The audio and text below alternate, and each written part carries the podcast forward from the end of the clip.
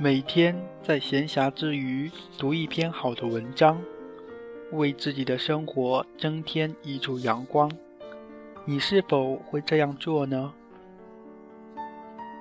亲爱的听众们，如果你们遇到了一篇美文，可愿意与伊笔先生分享吗？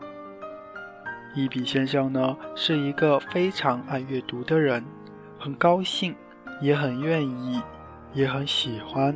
阅读来自于听众分享的文章，你们可以以照片的方式发送至微信搜索一七四七七二九三二三一七四七七二九三二三，记得是微信搜索哦。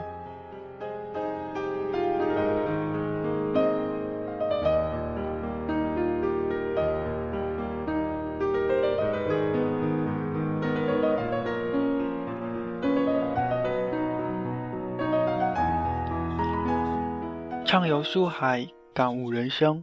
这里是半边海荔枝 FM，欢迎您的收听。本期节目的文章摘自于张爱玲传。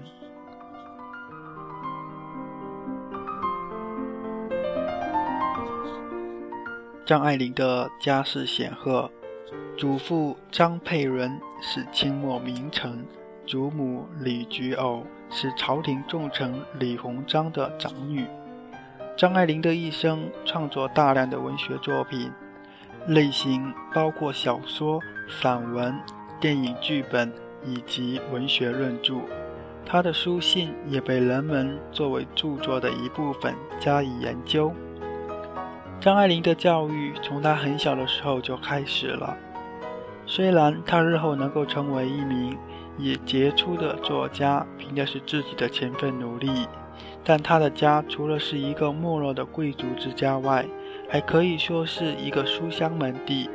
他的祖父是科举出身，他的父亲有旧式的文化教养，他的母亲则是知识女性。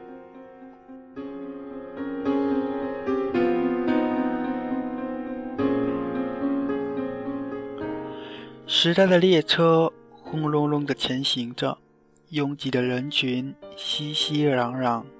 有的人只负责观看风景的普通乘客，命运的方向不由他过问；有的人扮演的是列车员的角色，在时代的大环境下作为先锋，引领着这辆列车的前行。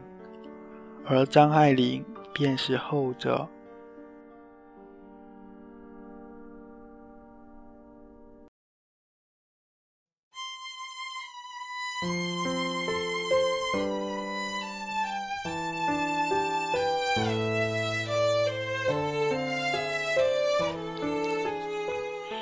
一九四二年，张爱玲和闫英回到了上海，仿佛在上海，也只有上海才是她上演人生大戏和好戏的舞台。对于在港大没有毕业的这件事，张爱玲一直耿耿于怀，只能转入上海的圣约翰大学继续深造，为的是至少拿张毕业文凭。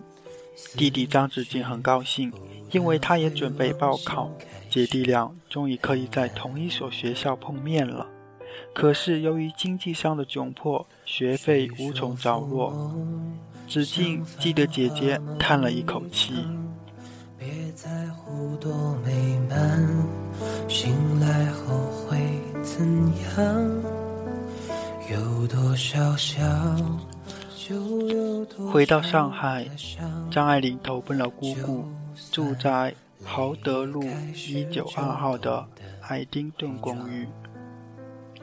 姑姑虽然继承了不少的遗产，一度生活阔绰，可是因为投资股票恰逢时局动荡，一下破产了。即便在洋行。电台里打几份工，也只能解决自己的温饱，无力再顾及张爱玲的学费和生活费。于是便告诉张爱玲，当时他的父母协议离婚的时候，约定他以后的教育费用由父亲承担。而张爱玲在港大三年的学费全部由母亲出，现在应该由父亲承担了。可是张爱玲始终觉得拉不下面子，那个父亲以及他的家。自己曾经发誓是不打算再理会了的。四年期间，父女情分已然了断。如今放下自尊，突然管父亲拿钱，仿佛是一间暗无天日的屋子里找到一个出口是那么的艰难。张子静回到家后，趁后母不在家的机会，向父亲简要介绍了姐姐的窘境。张婷重听罢，立刻陷入了沉思。可能不是心疼钱，只是在犹豫和女儿见面是不是觉得很尴尬。毕竟对于女儿离家出走之事，他始终耿耿于怀。不过考虑片刻，他还是对儿子说：“你叫他来吧。”过了几日，张爱玲终于见到了阔别四年之久的父亲。不过，不再是那栋逃走的别墅，而是在另外一栋小洋房。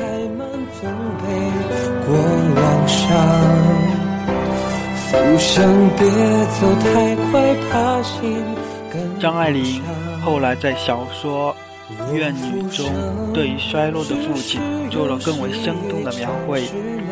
到底清朝亡了国了，说得上家仇国恨。托币在外国租界上，二十年来内地老不太平，亲戚见了面就抱怨田上的钱来不了了。做生做生意外行拾不起，又不像做官一本万利，总觉得不值得。政界当然不行，成了投降的资本，败坏家声，守着两个死钱过日子，只有出没有进。张爱玲与父亲在相隔四年后重新见面了，双方有些物是人非的沧桑之感，彼此都有些陌生。张爱玲只是简单的把自己的学习计划向父亲说了说，便无二话。父亲也没有多说什么，他只说道：“学费我叫你弟弟送过去。”十分钟的短短会面，没有什么大的进展。以恒更在妇女心中的那份心结，始终没有机会打开。张子静回忆说：“那是姐姐最后一次进出家门，之后她和我父亲就再也没有见过面。不过学费总算是拿到手了。”张爱玲转学进入了圣约翰大学文学系四年级学习，子静也进入了经济系一年级。不久，严英也转学到了这里，两人继续着在港大时期的友谊，形影不离。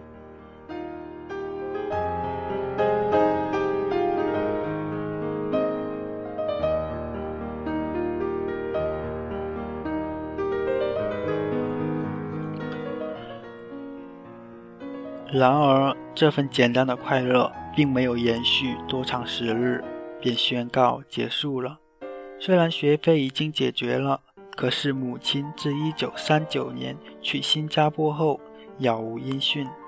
倔强的张爱玲又不想成为姑姑的负担，哪怕她算是自己最亲的人，也不想让姑姑的生活雪上加霜。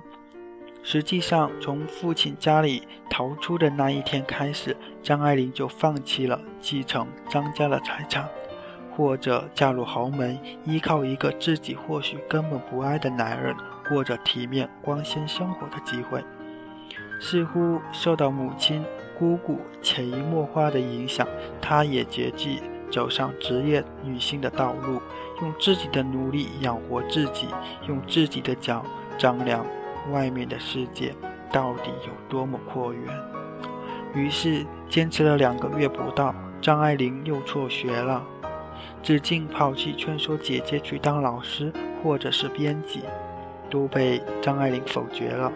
她觉得自己性格内向、孤傲不群，不善于表达。反正她早有自己的安排，宽慰弟弟说：“我替报馆写稿就好。这阵子我写稿也赚了些稿费，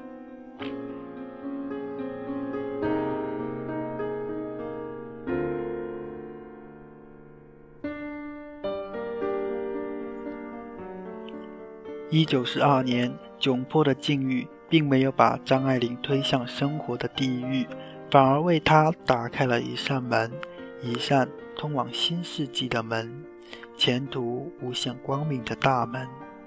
两年之后，上海最璀璨的一颗文学星星，冉冉升起了。